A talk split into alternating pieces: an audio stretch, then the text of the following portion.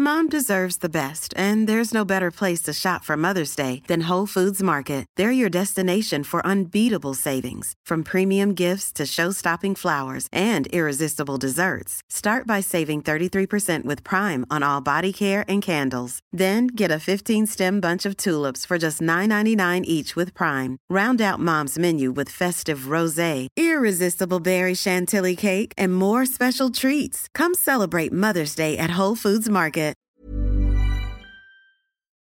La empresa estaba alborotada. Me iba a entrevistar en la radio Chiche Gelblung, periodista de muchos años de trayectoria. Amarillista, dirían algunos. Hacía una hora estaba al lado del teléfono, con todos mis papeles resaltados en un ordenado desorden sobre el escritorio, con post-its de color pastel y bolígrafos de colores fluo, aprovechando los recursos que trabajar en la mayor papelería del mundo me daban. Y no era para menos. Un periodista muy escuchado en Argentina se había interesado por un estudio que habíamos hecho demostrando que los que hacían bollito ahorraban 30% por sobre los que lo doblaban. De papel higiénico estoy hablando. Claro, este es el capítulo Todos mentimos del libro Soy Solo. Más información en soysolo.com.ar. Nunca llamó, pero el estudio, que en realidad era sobre el uso de productos de limpieza en general en las oficinas, apareció en algunos medios. Estábamos convencidos de que era verdad, aunque tenía muy poco rigor científico. Créase o no, lo testeamos en la empresa, en base a una hipótesis que tuvimos. Pero el problema principal de ese dato era la fuente. Le preguntábamos a la gente cómo había usado el papel higiénico.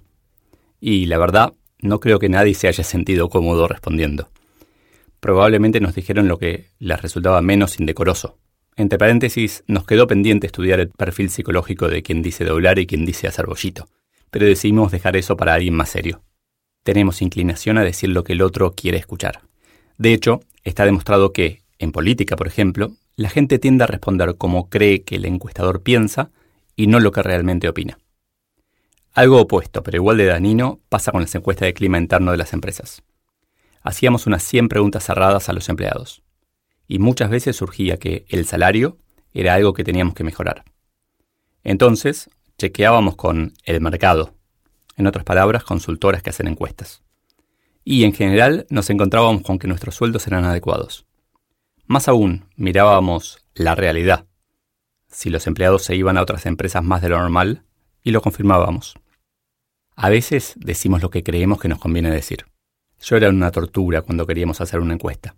Sigo teniendo el preconcepto de que nos van a mentir, vamos a inducir una respuesta o simplemente vamos a preguntar cosas que no nos van a llevar a actuar. Taxi, taxi.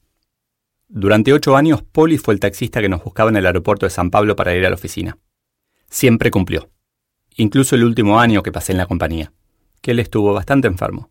Siguió haciéndose siempre cargo, pero mandaba a alguien de su confianza, como si su visión fuera asegurarse de que los argentinos de Staples lleguen a la oficina de San Pablo sanos y salvos. Pero a veces manejaba mal. O muy mal. Así se lo hicieron saber a Talita, la encargada de contratarlo, que un día decidió cambiar de taxista. Tuve la suerte de ser el primero para ese taxista nuevo, que apareció 30 minutos tarde en el aeropuerto. No sabía el camino ni me inspiraba confianza. Cuando llegué a la oficina le pregunté a Talita si, antes de hacer el cambio, había hablado con Poli. Me dijo que no, que lo había hecho directamente porque manejaba mal. Ahí le pregunté cómo le gustaría que hagamos nosotros cuando ella cometa un error porque lo iba a cometer. Si preferiría que le dijéramos o que le echáramos directo. Sí, ya sé, a veces soy un poco duro. Decir la verdad con cuidado ayuda a mejorar. Cambiar a Polly ocultándole la verdad era el atajo, la forma fácil. Enfrentar a alguien con malas noticias, mucho más difícil. Todavía más difícil en la cultura brasileña. Pero es con estas pequeñas conductas, como enfrentamos una verdad difícil, con las que se construye una cultura en donde se hablan las cosas. El síndrome del impostor. Se van a dar cuenta, me dije. Desde que empecé a trabajar en mi adolescencia hasta ser CEO, y también como conferencista, siempre una parte de mí duda, duda de la construcción que estoy haciendo y teme que se den cuenta. Con el tiempo entendí que quienes muestran una imagen de seguridad absoluta también son impostores. Impostan esa imagen todos mienten. No puedes decir eso, Leo. Tu gente necesita que sepas, necesita verte seguro, me dijo un día Daniel, uno de mis reportes a quien siempre respeté como líder. Entre 2005 y 2008 me deben haber preguntado públicamente docenas de veces si Staples iba a abrir tiendas en la Argentina. Siempre respondía no sé. A lo sumo lograron un por ahora no. Pero lo que Daniel no aguantaba era que también, cuando me preguntaban cómo íbamos a remontar alguna crisis, mi respuesta era la misma. No lo sé. El líder ya no es perfecto ahora es humano. Estoy convencido de que mostrarnos vulnerables, ¿quién no lo es? Nos acerca, construye puentes y genera empatía. Mentime que me gusta. How to Lie with Statistics, Cómo mentir con las estadísticas, de Darrell Huff, es un libro de 1954, que estuvo durante años en la biblioteca de Santi en. En algún momento lo tomé prestado y lo leí en un par de horas. Me sirvió mucho para entender mejor las noticias publicadas en los diarios y cómo un mismo dato puede sostener dos opiniones opuestas.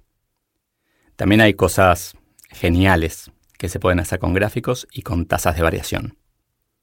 Claro que no mentía adrede, pero estoy seguro de que algunas de esas herramientas aparecían en mis Excels o PowerPoints, sobre todo cuando yo quería vender una idea. Así aprendí algo muy, muy importante en las empresas. Un Excel o un PowerPoint puede demostrar casi cualquier opinión. Por eso hay que ver más allá. Parafraseando a, a Marx, al cómico, tengo este Excel que demuestra A. Si no te gusta A, tengo otro Excel. Y como conclusión general, todos mentimos. No me creas nada. Forma tus propias opiniones y toma tus propias decisiones sin culpar a nadie más. Solo por si quedó alguna duda me refiero a, a Groucho. Marx.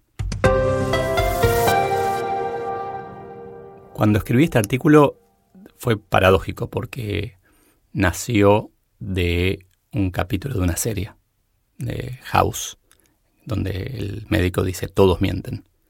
Y estaba convencido que iba a empezar hablando de eso. Y en ningún momento hablé de, House. Me di cuenta de que tenía un montón de material eh, para, para, compartir sobre esta, esta idea de que en realidad siempre tenemos como una realidad interna y una realidad que mostramos. Y, es interesante porque en coaching también se aprende que, uno tiene como dos columnas. La columna derecha, como la llaman, es la columna, es lo que mostramos, es el diálogo que tenemos con otra persona, pero la columna izquierda es lo que realmente pensamos. Y que no está mal mentir. De alguna manera tenemos que pulir eso, lo que realmente pensamos. Y no mostrarnos con una transparencia absoluta que puede ser muy, muy dañina. Eh, fue un capítulo que, que, en su momento me costó escribir, me costó compartir, porque era aceptar también, era decir, yo también miento, yo también estoy impostando, también tengo dudas.